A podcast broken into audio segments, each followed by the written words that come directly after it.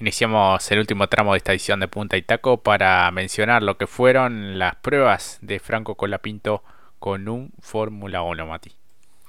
Exactamente, Jorge. Qué lindo, qué lindo fue el martes, realmente.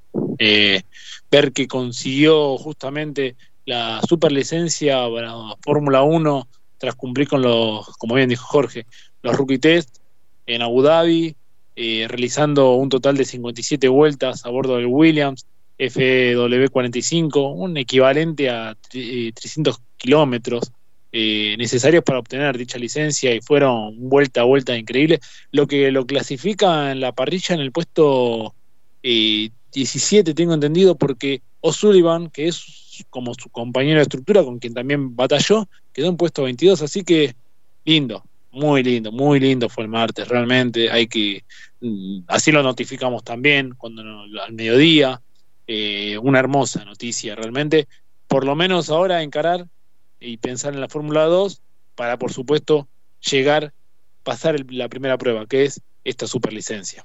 Exactamente, y haciendo un poco el promedio general, termina dentro de eh, los 10. Eh, fíjate que octavo terminó Pato Howard, actual piloto de IndyCar, que es un poco quien se ha incorporado a McLaren como piloto de reserva y que dio un total de 72 eh, vueltas. El tiempo de Colapinto 1.26.8.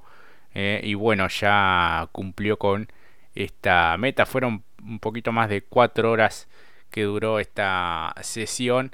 Así que bueno, la verdad que un orgullo. Y como él mismo dijo a través de sus redes, el mejor día de su vida, ¿no? Eh, contaba un poco las características de este vehículo que hay un común denominador, ¿no? Entre los pilotos, por lo menos los argentinos que han competido eh, hace algunos años en un Fórmula 1 y más ahora con este tipo de tecnología, era como manejar un avión de acrobacia, algo así lo pudo eh, graficar y, bueno, este, las, sensaciones de frenado, ni hablar de la velocidad, eh, un poco de lo que ha comentado Colapinto a en diferentes medios periodísticos. Exactamente, por, totalmente de acuerdo con lo que vos decís, Jorge, porque eh, la prueba en sí, lo que llevó, la cantidad de vueltas, eh, independientemente de lo que veíamos el fin de semana, aquella salvada, ¿no? Con el monoplaza, lo de ayer fue de otro nivel, parece a mí, sin tener que cumplir con la obligación de registrar los tiempos, sino más bien la distancia, la cantidad de vueltas y hacerlas constantemente de una manera para justamente pasar esta gran prueba, que ya, eh, como dijimos, es una primera prueba, porque ahora vienen las más complejas en términos de competición y está en un equipo como que ya lo conoce y me parece que estamos a las puertas de una gran temporada después de lo que demostró en este 2023, ¿no? Exactamente, sí, sí que fue realmente importante. Bueno, este fin de semana tendremos eh, TCR South América en Cascabel, en Brasil con presencia de pilotos argentinos, entre ellos Ignacio Montenegro y Bernie Schaber, que llegan como los principales candidatos a luchar por el título. Hay 85 puntos en juego. Montenegro llega como puntero del certamen con 42 unidades de ventaja sobre Bernie Schaber, quien maneja un Toyota Montenegro con un Honda. Es eh, su escolta. Y el tercer y último contendiente es Rafael Reis con un Cupra quien se encuentra a 82 puntos del líder, pero recordemos, hay 85 en juego, así que me parece que será entre los dos pilotos eh, argentinos, pero bueno, todavía queda todo el fin de semana por delante, Mati. Exactamente, y que tengo entendido que Nacho, con la posibilidad de no solamente hacerse con el título, sino desembarcar para el año próximo en lo que es TCR europeo. Exactamente, sí apunta también a, lo internacional.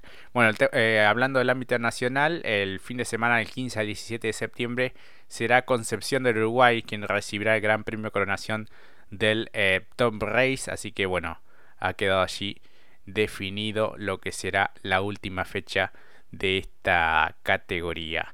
Bueno, Mati, estamos ya sobre los minutos finales, agradecidos a los eh, protagonistas que han pasado por nuestros micrófonos, Esteban Trota, Lucio Calvani y el gran Nacho Fay.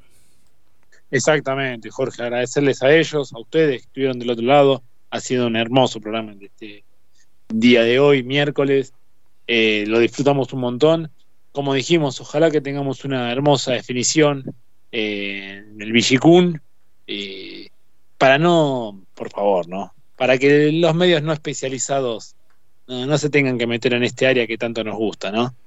porque hemos visto cada cosa en, las últimas horas, hemos leído con Jorge y la verdad están para hacer memes. Últimamente los comunicadores o especialistas en la materia están persiguiendo el tweet de Real, me parece. Pero bueno, más allá de esto, eh, ojalá que vivamos una linda definición de la máxima, nada más y nada menos. Y bueno, agradecerles nuevamente a los pilotos, ahora también a los jefes de equipo como Trota también, y por supuesto ustedes a disfrutar lo que vendrá en esta gran y apasionante definición de turismo carretera. Que así sea. Muchas gracias a todos por acompañarnos. La seguimos en Punta y Taco 2023 en Instagram. Les mando un gran abrazo y será hasta la próxima. Chau chau.